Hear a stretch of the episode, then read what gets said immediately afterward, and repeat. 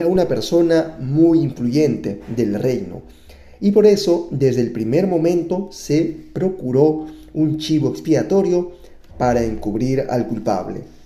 El hombre fue llevado a juicio, ya conociendo que tendría escasas oportunidades o ninguna de escapar del terrible veredicto, la horca. El juez, también complotado, cuidó, no obstante, de dar todo el aspecto de un juicio justo.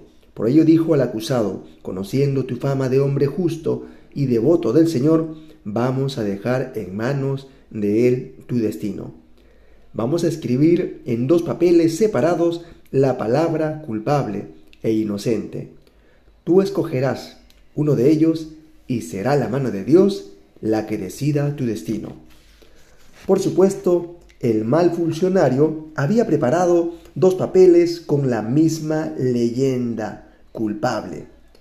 Y la pobre víctima, aún sin conocer los detalles, se daba cuenta de que el sistema propuesto era una trampa.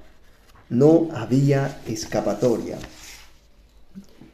El juez cominó al hombre a tomar uno de los papeles doblados.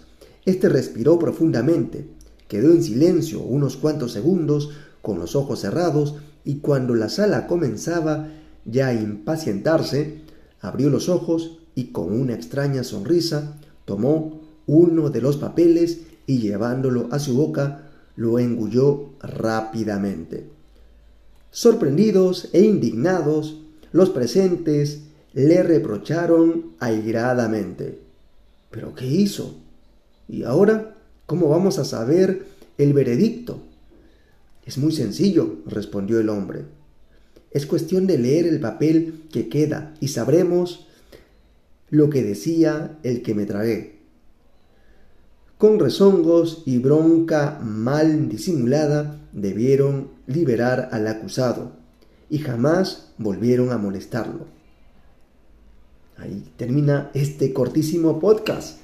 Sea creativo y cuando todo parezca perdido, use la imaginación. Nos vemos hasta el siguiente podcast.